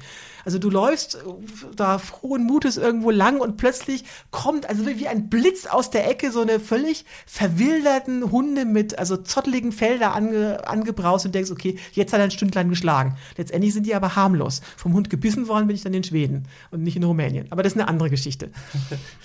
Was waren denn ansonsten auf dieser E3-Wanderung nach Osten Erlebnisse oder Eindrücke, die ja sich dir besonders eingeprägt haben? Die Geschichte, das war Wahnsinn, das war wirklich wie ein äh, äh, Geschichtsunterricht in, in, in europäischer Geschichte. Also egal, wo du hinkommst, du siehst ja immer irgendwelche äh, alten Ruinen oder Kirchenkapellen oder äh, äh, Denkmäler, gerade viele kommunistische Denkmäler. Und ähm, ich habe in der Schule halt relativ wenig über osteuropäische Geschichte gelernt und auch die deutschen Spuren dort. Ne? Und äh, das war total faszinierend. Also gerade in Rumänien, das war ja nicht umsonst der siebenbürgische Karpatenverein, das geht ja durch Gebiet, wo es eben noch die, die Donauschwaben früher gab. Und äh, plötzlich siehst du da, die alten Mütterchen sprechen dann plötzlich Deutsch. Also man versteht das zwar kaum, aber die, das sind noch äh, ja diese, diese, diese früheren Donauschwaben. Und das war total faszinierend und auch mit den Leuten zu reden, also wie die das heute empfinden, äh, wie sie ihre Zukunft sehen, was die für Probleme haben. Also das war grandios, da war jede Begegnung, jedes, äh, wenn ich mit den Leuten geredet habe, also einfach wahnsinnig interessant. Was ist denn heute für dich so das antreibende Element, wenn du unterwegs bist, wenn du am Wandern bist? Was ist das, was dich da, abgesehen von Schokolade und so den kleinen äh, netten Momenten, aber was dich da wirklich antreibt und begeistert? Ist es eher, ziehst du die Kraft eher aus traumhaften Landschaften, wie man ja am ehesten denken würde? Eine Frau, die immer in der Natur unterwegs ist, die ist jeden Abend irgendwie am Horizont und guckt äh, mit unbestimmtem Blick in die Ferne. oder ist es die Geschichte oder sind es diese Begegnungen? Was, was ist das, was dich da antreibt? Also es ist schön, dass du es mit Landschaft sagst. Also in einem Interview hat mal jemand als äh, das rausgegriffen, also wo ich dann sagte, naja, also mehr als die traumhafte Landschaft begeistert mich der Anblick eines Lidl oder Aldi. ist, ist tatsächlich so, weil ich denke halt primär an Essen und äh, äh, da freue ich, also wenn ich so einen Discounter sehe, ist einfach großartig. Aber jetzt mal tatsächlich Spaß beiseite. Ähm, es ist nicht die Landschaft. Ähm, ich bin so viel unterwegs gewesen. Ich bin ja jetzt wirklich 43.000 Kilometer gewandert. Und klar ist Landschaft für mich auch noch wichtig und schön. Also ich möchte jetzt nicht neben der Autobahn herlaufen. Ne? Aber auch mal jetzt ganz plakativ und überspitzt gesagt, irgendwann sieht jeder Berg auch gleich aus. Also äh, klar, ich mag eine schöne Kulisse, aber Natur ist letztendlich auch nur eine Kulisse. Was mit einem passiert oder was sich verändert, das spielt sich in einem selber ab. Da kann die Natur zwar mithelfen, aber nur weil ich mich jetzt unter so einen Baum setze, äh, in der unberührten Natur, fällt jetzt die Erkenntnis nicht wie Manna vom Himmel. Ne? Was mich da antreibt, ist also primär, da bin ich ganz äh, hedonistisch, ist wirklich einfach, ich möchte eine schöne Zeit haben. Ich möchte ein schönes Leben haben. Ich möchte jetzt nicht partout die wildesten und ausgefallsten Abenteuer erleben.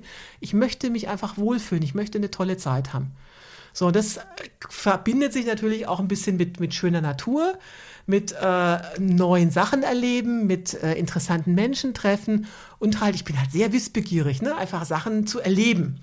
Und man erlebt halt auf so einer Wanderung ein Land ganz anders, als wenn du da als Tourist bist. Jetzt muss ich auch eine lustige Geschichte erzählen aus meinem Buch. Also auch so mit, äh, mit Missverständnis. Ne? Da lief ich zum Beispiel durch Spanien und mitten in der Prärie, also weit und breit kein Mensch, begegnet mir plötzlich ein Mann mit Hund.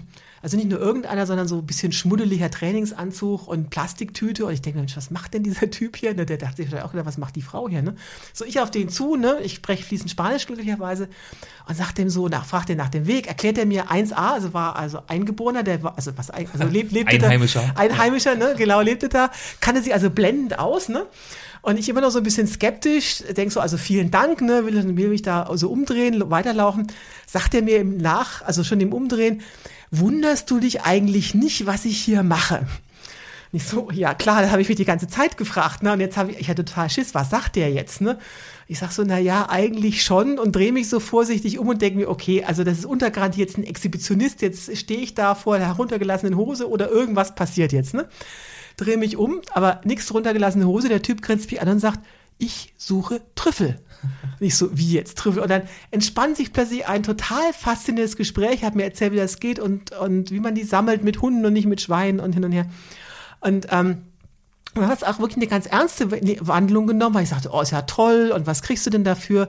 Dann wurde der plötzlich ganz ernst und sagte, ja, ich verdiene da zwar relativ gut mit, also 300 Euro das Kilo, aber ich bin halt wie alle in meinem Ort arbeitslos. Das ist meine einzige Erwerbsquelle. Und haben dann plötzlich erzählt, klar, ist mir dann wie Schuppen von den Augen gefallen. Spanien hat eine Arbeitslosenquote von 25 Prozent. Jugendarbeitslosigkeit ist 50 Prozent. Und das war dann plötzlich das Gesicht dieser Leute. Also der musste Trüffel sammeln gehen, war übrigens auch illegal, ähm, weil sonst hätte der einfach nicht überleben können. Und diese Begegnung, das war viel eindringlicher, wenn mir jemand sagt, Arbeitslosenquote 25 Prozent, denkst du, aha, gut, nächstes Thema. Aber das hat plötzlich ein Gesicht bekommen. Und diese Erlebnisse, also die Leute, die ich da treffe, die geben diesen politischen Entwicklungen oder geschichtlichen Ereignissen einfach plötzlich ein Gesicht.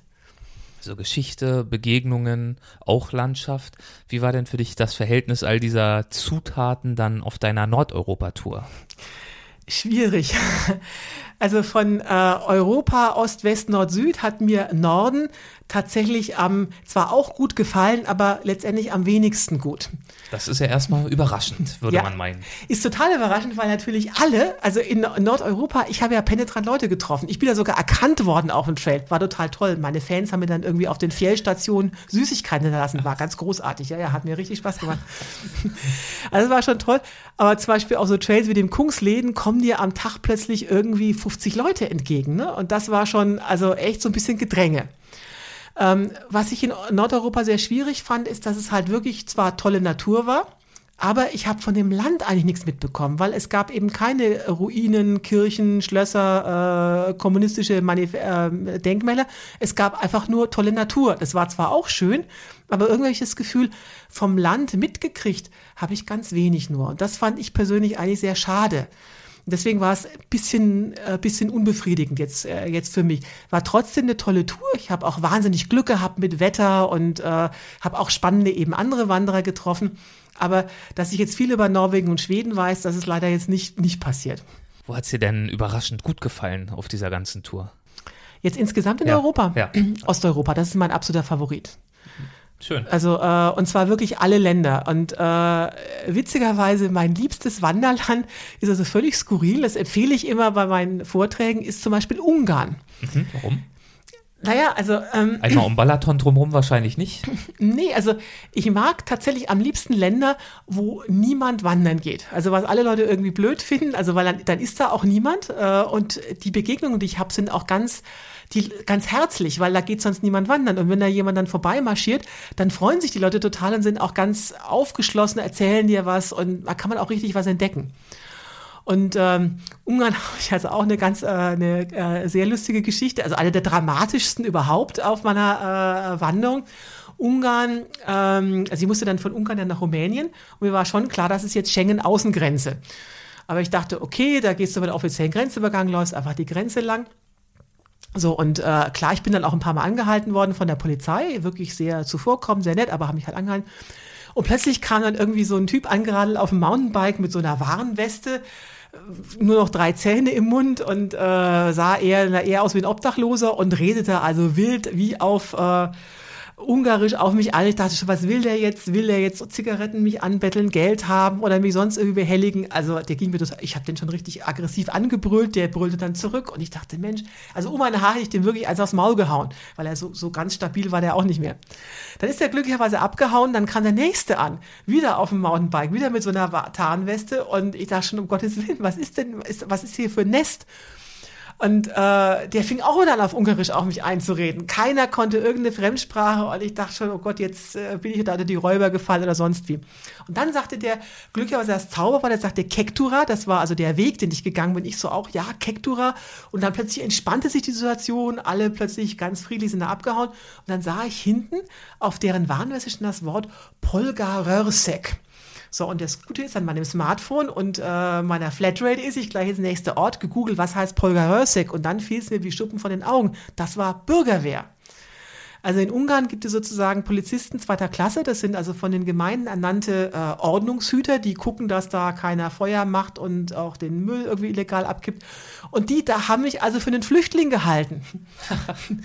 und, und, waren da also ganz aufgeregt und wollten eigentlich nur wissen, wer ich bin. Und ich habe die dann natürlich ganz aufgeregt zurück angebrüllt. Und äh, als ich dann sagte, Kektura, also dieser Wanderweg, war dann also klar, ich bin jetzt kein Flüchtling, ich bin einfach nur ein Wanderer. Und dann hat sich die Sache eben entspannt. Aber in der Nacht habe ich relativ unruhig geschlafen, weil ich dachte, was mache ich jetzt, wenn die Bürgerwehr wieder ankommt? ist schon ein bisschen heikel, ne? Wir wissen ja auch von Orban, dass die da ja nicht ganz so zimperlich sind, genau. leider Gottes. Ja. Hm. Genau. Was hast du denn bei all diesen Wanderungen über Europa gelernt, dass du so noch nicht wusstest oder womit du gar nicht gerechnet hättest? Also erstmal bin ich ganz stolzer Europäer geworden. Also weil ich halt gesehen habe, was auch die EU, die ja nicht immer so positiv wegkommt im Moment, was die auch in diesen Ländern geleistet hat. Also was da an Infrastruktur hingepackt worden ist, gerade diese ganzen Wanderwege. Also gerade in Ländern wie Spanien äh, äh, sind ja, ist ja eine ganz andere, ganz neue Wanderinfrastruktur entstanden. Das ist total toll. Und es hat mich auch begeistert, wirklich diese Vielfalt also man ist ja als Deutscher sehr, ähm, jetzt, man weiß noch, was in Spanien oder nicht, also, was in Frankreich oder in England passiert ist, aber jetzt was jetzt zum Beispiel in Bulgarien war, dass die erst äh, im äh, 20. Jahrhundert unabhängig geworden sind vom Osmanischen Reich. Da bin ich auch aus allen Wolken gefallen. Ne? Oder dass, äh, dass es Minarette noch in Ungarn gibt, also wie lange die auch zum Osmanischen Reich dazugehörten. Oder die ganze Geschichte im Zweiten Weltkrieg, wer mit wem und wer da wo gekämpft hat und welche Pässe das da waren. Das äh, war mir alles völlig unklar. Wenn du eine Etappe nochmal gehen könntest, gibt es da eine, die dir direkt in den Sinn kommt, wo du sagen würdest, wenn ich da morgen starten könnte, nochmal einen so einen Tag, da würde ich mich gerne hinbeamen? Ähm, Tatsächlich war das äh, landschaftlich auch spektakulärste oder schön, mit schönste war in Bulgarien, der, äh, das, da geht der, äh, verläuft der äh, E3 über den sogenannten Com-Emine Trail. Das ist auch wieder was, was ich in meiner westlichen Arroganz, muss ich ganz offen sagen, völlig übersehen hatte. Dieser Com-Emine Trail in Bulgarien ist einer der längsten ununterbrochenen äh, Bergwanderwege Europas. Bloß wenn wir denken Berge, dann denken wir natürlich, arrogant wie wir sind, Pyrenäen, Alpen, äh, war es dann auch schon, dass es da, da aber ein Balkangebirge gibt, was also sich durch komplett äh, Bulgarien durchzieht und auch bis auf zweieinhalbtausend Meter Höhe äh, hochgeht. Und dieser Weg Com Emine geht vom Berg Com auf 2000 Meter Höhe bis ans Kap Emine, ans, Bulgar ans Schwarze Meer. Das war also der Endpunkt meiner Wanderung. Und da bist du wirklich immer oben auf den Bergen. Das Ding ist durchgehend markiert. Du kannst wirklich quasi wie in den Alpen von Hütte zu Hütte laufen. Und äh, bloß kein Westler hat da je von gehört. Und äh, in Bulgarien ist das Volkssport. Die machen da auch so Massenmärsche im, im, im, im Sommer drüber. Und wirklich total toll. Das ist grandios. Da gibt's also wilde Pferde bin ich, habe ich dann Cowboys getroffen, die dann die, die Pferde da in Bulgarien zusammen äh, sammeln wieder. Also grandios, bloß Katir kennt hier kein Mensch. Und das war wirklich halt äh, auch wie so ein Gefühl wie in den USA. Also wenn ich dir die Fotos zeigen würde, würdest du denken, ich bin in Montana. Ne? Dabei ist es Bulgarien, Balkangebirge. Wie lange braucht man für diesen Weg dort oben? Ein knappes Monat, sind äh, 640 Kilometer. Und äh, ja, ich habe dann ein knappes Monat zu gebraucht. Und wenn jetzt jemand nur so einen zweiwöchentlichen Jahresurlaub hat, hast du da vielleicht einen Tipp? Naja, mein wirklicher Empfehlung ist mal Ungarn. Also dieser berühmte Kektura, das ist einer der ältesten Fernwanderwege ganz Europas, ist 1938 gegründet oder äh, mal äh, begonnen worden. Der geht durch den sehr bewaldeten und auch relativ hügeligen Ost, äh, Norden äh, Ungarns. Das wissen die wenigsten. Also die ungarischen Mittelgebirge gehen auf 1000 Meter hoch. Das ist jetzt zwar nicht berauschend, aber immerhin. Und was auch kaum jemand weiß, die Leute denken immer, ja, wir müssen nach Skandinavien, weil da gibt's ja jedermanns Recht, da kann ich dann wild zelten. Ja, was aber keiner weiß, das gibt es in Ungarn auch. In Ungarn darfst du wirklich legal im Wald zelten und es gibt grandiose alte Buchenwälder eben dort. Das ist also ein Wahnsinnsfarbspektakel im Herbst. So das Tolle in Ungarn ist, also es ist sowieso nur toll. Also erstens kommst du da nicht nur an jede Menge Burgen und Schlösser vorbeigewandert, also mehrere UNESCO-Weltkulturerbestätten, so Tropfsteinhöhlen und historische Orte. Nein, also auch auch am Plattensee tatsächlich, am einzigen aktiven Thermalsee der Welt. Das ist ein Riesensee, also wirklich total groß, also wo du den ganzen, das ganze Jahr bei 30 Grad warmem Wasser baden kannst an ganz vielen unterschiedlichen äh, Thermalbädern, also nichts so schön nach so einem Wandertag, ne, im, äh, so das im Wasser da, äh, im Warmwasser zu entspannen. Und Ungarn ist ja mit eines der billigsten Länder in der EU. Das heißt, ein Euro Kaufkraft in Deutschland ist 1,78 Euro in Ungarn. Und ich sage dir, der Palatschinken schmeckt großartig. Ein Glas Wein 80 Euro Cent. Und äh, wenn das Wetter mal schlecht ist, gehst du halt einfach in irgendeine Ferienwohnung, kostet auch nur maximal 30 Euro. Also das war fantastisch, ne? Und Ungarn, da kannst du von der Straße essen. Also die, die, die, die Ortschaften sind wie geleckt. Also das ist total Überall fährt ein Bus hin, es gibt überall noch Tante Emma-Läden. Also es ist so einfach und so angenehm da zu wandern. Überall kannst du Salami kaufen, Brot, es gibt Wasserspender in den Ortschaften. Die Ungarn sind furchtbar nett, außer dass man sie nicht versteht. Klingt ja richtig paradiesisch. Ja, es hat einfach, wenn du äh, äh, einen schönen Urlaub haben willst, sich einfach ähm, wirklich jetzt keinen Stress haben willst und einfach entspannt, schön wandern und eine tolle Zeit haben willst, ist Ungarn einfach großartig. Das heißt, du bist jetzt also dreimal Amerika von Norden nach Süden. Du bist jetzt Europa von links nach rechts und oben nach und, unten und genau. noch äh, Kajak und Radeln, alles äh, kommen wir vielleicht genau. auch noch gleich ganz kurz zu. Wie sieht denn dein Leben als Fernwanderin aus? Wie kann ich mir das vorstellen? Wie teilt sich zum Beispiel so ein Jahr bei dir auf?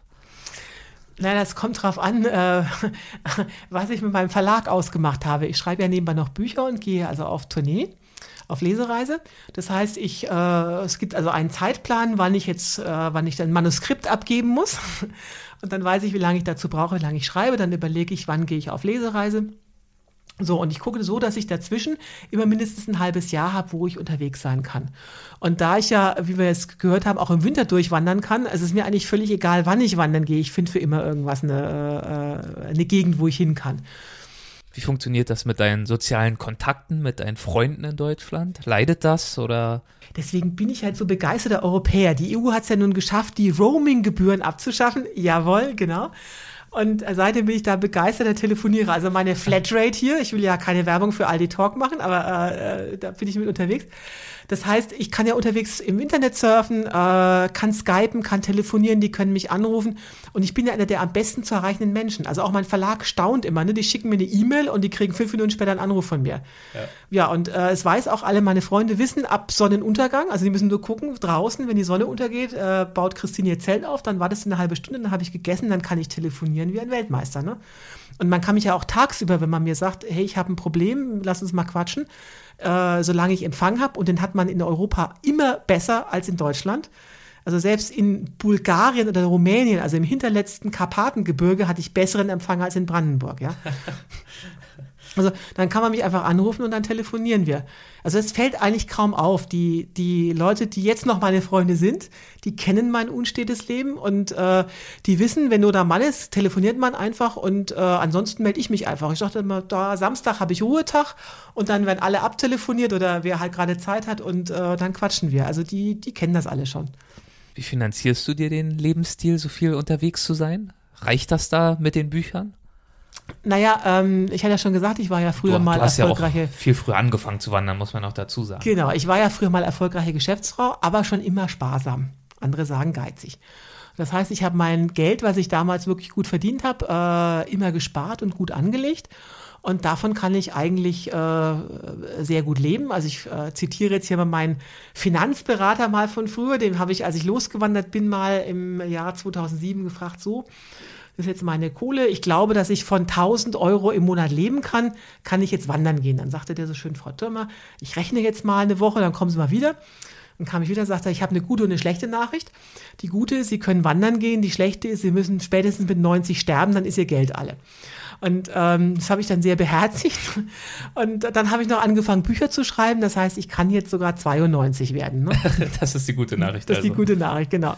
Wie ist es denn eigentlich äh, zum Bücherschreiben gekommen, beziehungsweise wie bist du da selber reingewachsen von der Tätigkeit her? Ist dir das direkt leicht gefallen? Hast du schon immer gern geschrieben oder war das erstmal ein Krampf? Also wie alles in meinem Leben wieder eine lustige Geschichte. Ähm, also ich habe das große Glück gehabt, dass ein Verlag auf mich zugekommen ist. Und äh, meine Hauptmotivation. Das war ein sehr guter.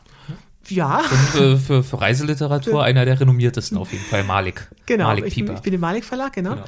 Und ähm, ja, das heißt, meine Hauptmotivation war jetzt gar nicht mal so sehr damit Geld zu verdienen, also ich hatte ja meine Ersparnisse eben, sondern wirklich wie bei meiner allerersten Wanderung stand die Frage im Raum, kann ich das? Also bei, als ich den äh, ersten Train in den USA gelaufen bin, habe ich auch gedacht, ich guck mal, ich laufe jetzt mal los, schau mal, wie weit ich komme, kann ich von Mexiko nach Kanada wandern. Mit dem Buch war es genauso. Ich dachte, okay, ich will jetzt mal wissen, kann ich ein Buch schreiben und kann ich womöglich noch einen Bestseller schreiben? So, und das war dann auch sehr lustig. Ich habe also eine, auch eine Agentin. Dann habe ich das erste Kapitel geschrieben, da sagte die, Moment mal, du bist jetzt neuer Autor, bevor das an den Verlag geht, das äh, gibst du erst mal mir. So, ich mir da also wahnsinnig Mühe gegeben, da total toll geschrieben, dachte ich jedenfalls, ne? Ihr das geschickt. Und dann rief die mich also eine Woche später an und hat mir das Ding wirklich in der Luft zerrissen. Und sagte, Christine, das darf nie ein Verlag zu Gesicht bekommen. Das, äh, so geht das gar nicht. Und sagte, schreibt dir hinter die Ohren, hat sie natürlich freundlicher gesagt, aber der Klartext war Show, don't tell. Also du darfst jetzt nicht irgendwie sagen, mir ist schlecht, sondern du musst wirklich beschreiben, äh, mir schlottern die Knie, ich bin kalkweiß, halala, dein Publikum ist Kino gewohnt. Du musst schreiben wie Kino. So, da habe ich erst so, mm, Grummel, Grummel, Grummel. Also hat mir natürlich überhaupt nicht gefallen. Und habe ich mich wieder hingesetzt, dachte, okay, hat mich der Ehrgeiz gepackt, habe das komplett umgeschrieben. Ja, und äh, alle waren plötzlich zufrieden, meine Agentin, meine Lektorin und äh, ja, und bei dem Stil bin ich dann auch geblieben. Das hat, hat sich dann sehr schnell, also. So schnell geht das. Einfach einen Schalter umlegen, den Tipp beherzigen und alle, die Jahrzehnte daran feilen und arbeiten, das dann hinzukriegen. Show, don't tell, die hast du dann einfach direkt überholt. Ja, ich weiß nicht, ob ich sie überholt habe. Ich meine, ich bin jetzt kein Anwärter für den Literaturnobelpreis. Aber ähm, was mir halt sehr leicht gefallen ist, ich habe ja mal früher was studiert. Und zwar bin ich Diplom-Kommunikationswirtin. Das heißt, ich habe eigentlich mal Werbung und Marketing studiert und mein Schwerpunkt war tatsächlich Werbetext. So gesehen war, ist für mich äh, Sprache ein Werkzeug. Und ich schreibe nicht, um mich irgendwie literarisch zu verwirklichen, sondern mir ist es wichtig, dass meine Botschaft ankommt. Und mir ist halt klar geworden, meine Botschaft kommt am besten an, wenn ich das plastisch mache, wenn ich das packend mache, als wenn ich da jetzt irgendwie epische Abhandlungen schreibe oder äh, Sachbücher oder sonst was, sondern äh, das muss den Leuten Spaß machen zu lesen. So, und der Zweck heiligt die Mittel. Deswegen habe ich dann auch die Sprache entsprechend umgestellt. Und das macht mir auch mittlerweile so Spaß zu schreiben. Also manchmal, wenn mir unterwegs was passiert, äh, irgendwas zusteht, überlege ich immer schon, wie baue ich die Szene jetzt im Buch auf, wenn ich darüber schreibe. Schreibst du unterwegs schon mit? Nein, ich habe, ähm, äh, auch das ist eine Eigenschaft, die ich aus dem Business noch mitgebracht habe. Ich habe, äh, ich texte schon vor, also ich überlege mir, was ich dann schreibe und schreibe es dann quasi nur noch runter. Aber also abends dann im Zelt Nein, schon oder nein, wirklich Kopf. nach Monaten Genau, hast du Genau. das gesammelt in deinem Kopf und dann genau, geht's los? genau, dann geht's los. Respekt. Weil so ein Buch lebt ja auch von Details und dann hast du anscheinend ein ganz gutes Erinnerungsvermögen. Ich habe ein sehr gutes Erinnerungsvermögen und ich mache natürlich auch Fotos mit meinem Smartphone. Das ist so ein bisschen Gedächtnisstütze. Aber ich überlege dann schon unterwegs, wie baue ich eine Szene auf, wie schreibe ich das und dann äh, flutscht das auch beim Schreiben. Also von der Geschäftsfrau zur Fernwanderin und Bestsellerautorin. Wie, Genau. hoch, wie hoch ist denn die Wahrscheinlichkeit, dass du dich irgendwann wieder ganz neu erfindest oder sogar auch wieder in die Businesswelt einsteigst? Sehr hoch. Also ich glaube nicht, dass ich in die Businesswelt wieder zurückgehe, ähm, aber mal gucken, was als nächstes kommt. Also ich habe jetzt keine Pläne, mit dem Wandern aufzuhören. Das überhaupt nicht. Das macht mir nach wie vor total viel Spaß.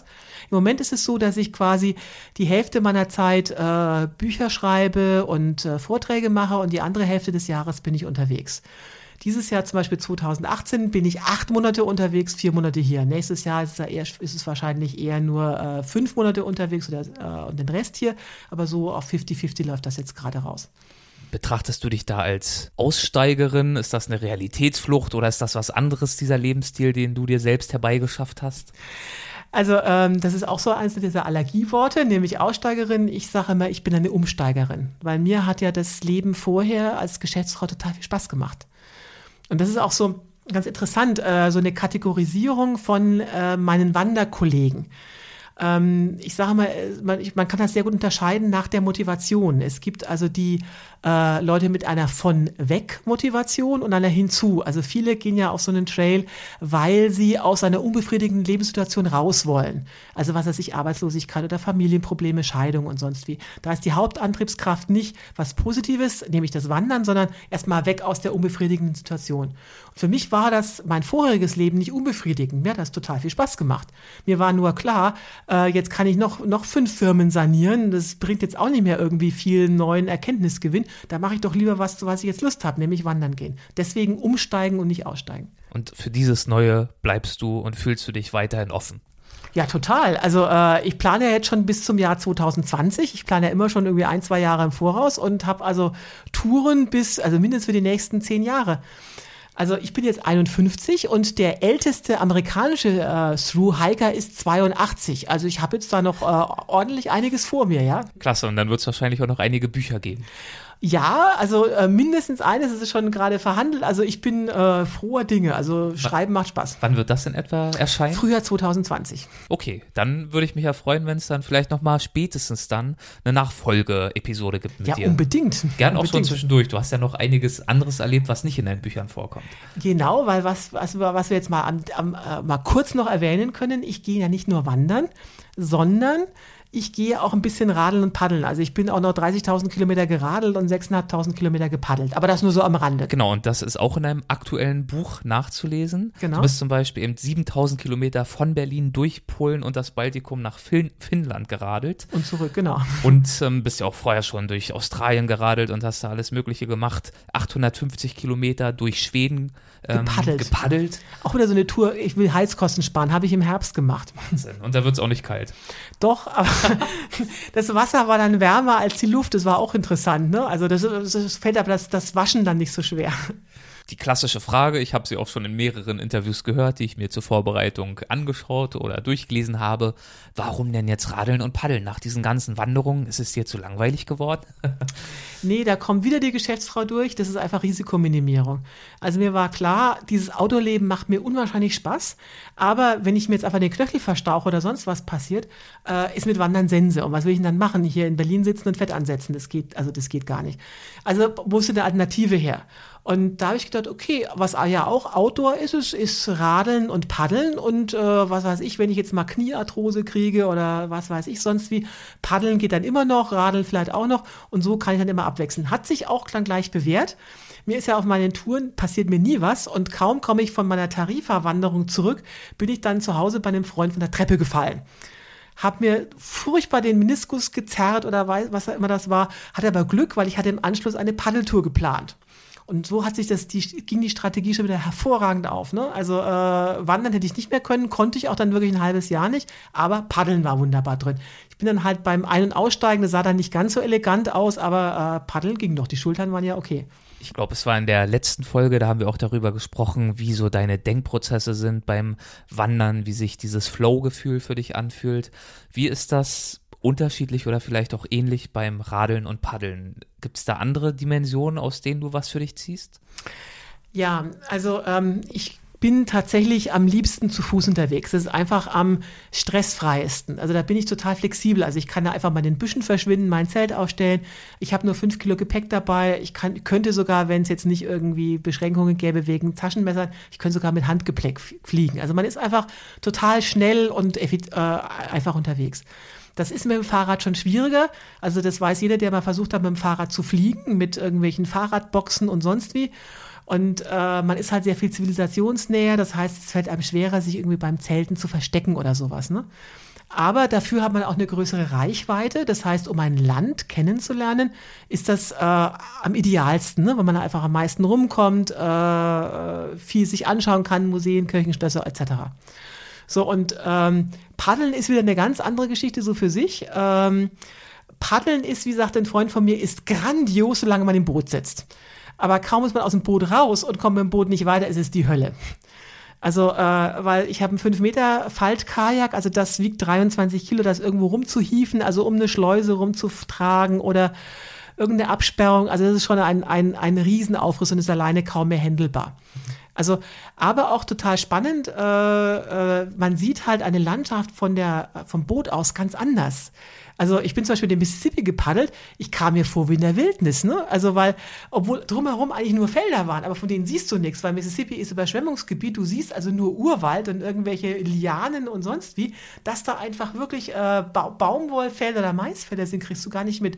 Als Radfahrer hätte ich das irre langweilig gefunden, als Wanderer sowieso schon, aber als Paddler war das großartig. Interessant, interessant.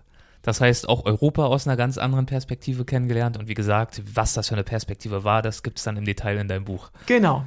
Dann kommen wir jetzt noch abschließend zu den allseits geliebten Halbsätzen.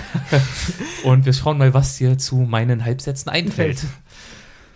Das Wesentliche, das mir das Reisen schenkt, ist die Senkung der Glücksschwelle. Also das, äh, äh, ich hatte es ja schon mal gesagt, dass halt das, was, äh, ich bin ja total reduziert auf das Minimum, weil ich so wenig Gepäck dabei habe, egal ob ich wandere, radle oder paddel.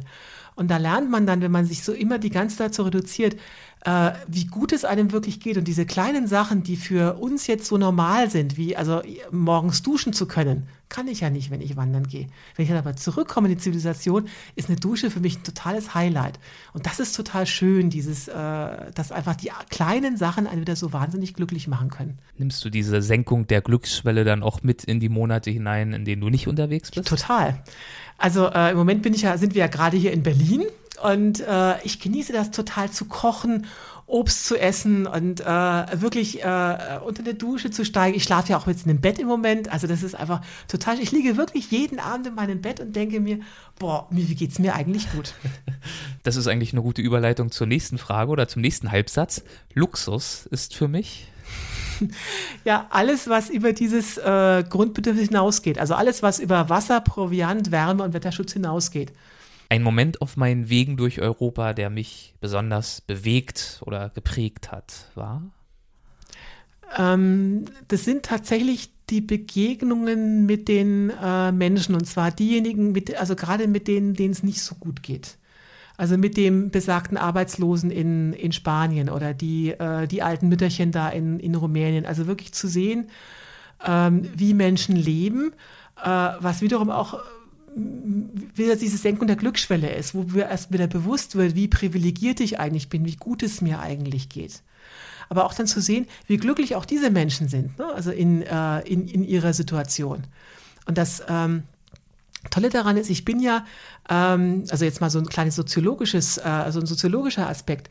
Wenn du jetzt irgendjemand triffst, dann äh, ordnet er dich ja automatisch anhand deiner Kleidung oder wie du sprichst, irgendeiner Klasse zu. Also äh, ob du jetzt Akademiker bist oder Blue-Collar-Worker oder weiß der Geier was. So, aber dadurch, dass ich da in Outdoor-Klamotten durch die Gegend renne, fällt diese Zuordnung total schwer. Das heißt, den Leuten, jeden, den ich da treffe, biete ich eine Wahnsinnsprojektionsfläche. Und jeder sieht in mir das, was seinem, äh, seiner Lebensrealität entspricht. Das heißt, wenn ich jetzt, äh, um jetzt auf mein, äh, auf mein letztes Buch dazu gehen, also wenn ich da durch Spanien gelaufen bin, da hat jeder Erntehelfer oder jedes äh, Zimmermädchen da in Spanien gesehen, die arme Frau, die mit wenig Geld da durch die Gegend geht. Die haben mir da Tipps gegeben, wo die billigen Supermärkte sind, haben mir da Proviant zugesteckt. Weil sie dachten, okay, das ist eine arme Frau genau wie wir. Und als ich dann wenig später in Schweden war, auf dem Campingplatz, kommt da ein gut situierter Herr auf mich zu, führt seine Hunde Gassi und er hält sich da mit mir und äh, war Unternehmensberater. Ich habe ihm erzählt, ich habe früher Unternehmenssanierung gemacht. Nach zehn Minuten Gespräch hat er mir den Schlüssel für sein Sommerhaus gegeben. Der kannte mich zehn Minuten lang und äh, sah, sah genau halt quasi das, denselben Berufsalltag, den wir mal, den er auch hatte. Und da hat jemand den Mut gehabt, auszusteigen. Ja, dann komm doch in mein Sommerhaus, besuch, besuch mich da. Das heißt, ganz unterschiedliche Welten und jeder hat in mich das projiziert, was er da halt sehen möchte.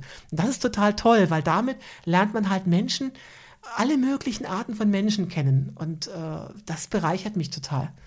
Gibt es denn, wenn du aus so einer langen Reise zurückkehrst und dann dich in Deutschland wieder sortierst und orientierst, gibt es bei dir sowas wie so eine Post-Trip-Depression, wo du erstmal in so ein kleines Loch fällst? Nein, nicht mehr.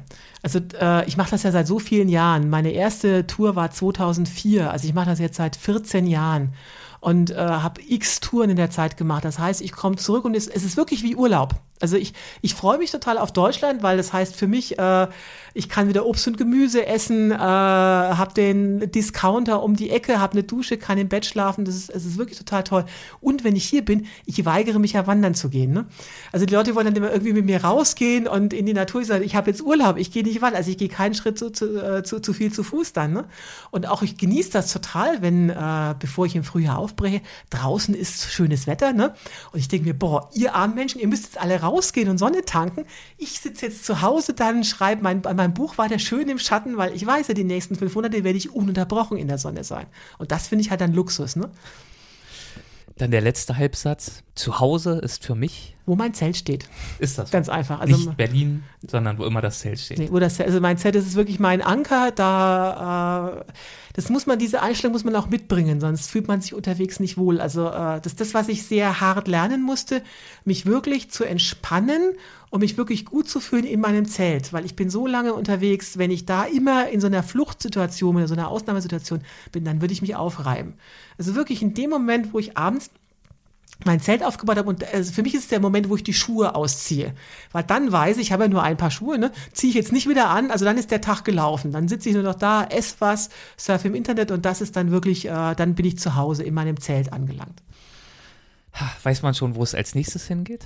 Ja klar, aber das wird natürlich noch nicht verraten. Ah, natürlich. Okay, wir müssen die Leute auf die Folter spannen. Es gibt eigentlich nur einen Weg, das äh, möglichst zeitnah dann mitzuerleben, Genau. indem man dir zum Beispiel auf Facebook folgt. Genau, ich poste jeden Tag auf Facebook von der Tour unterwegs und zwar immer relativ morgens äh, früh um sechs und äh, wenn ich Internet habe, wirklich auch jeden Tag.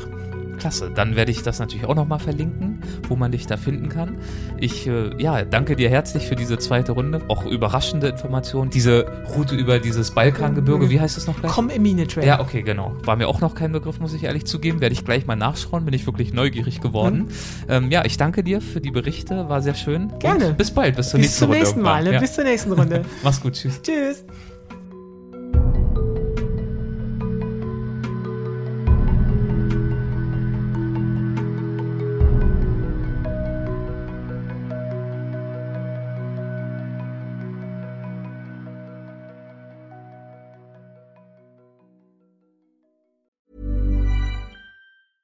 Hey, it's Paige DeSorbo from Giggly Squad. High quality fashion without the price tag. Say hello to Quince. I'm snagging high-end essentials like cozy cashmere sweaters, sleek leather jackets, fine jewelry, and so much more. With Quince being 50 to 80% less than similar brands. And they partner with factories that prioritize safe, ethical, and responsible manufacturing. I love that. Luxury quality within reach. Go to quince.com slash style to get free shipping and 365 day returns on your next order. Quince.com slash style. Imagine the softest sheets you've ever felt. Now imagine them getting even softer over time. That's what you'll feel with Bowl and Branch's organic cotton sheets. In a recent customer survey, 96% replied that Bowl and Branch sheets get softer with every wash. Start getting your best night's sleep in these sheets that get softer and softer for years to come. Try their sheets with a 30-night guarantee. Plus, get 15% off your first order at bowlandbranch.com. Code BUTTERY. Exclusions apply. See site for details.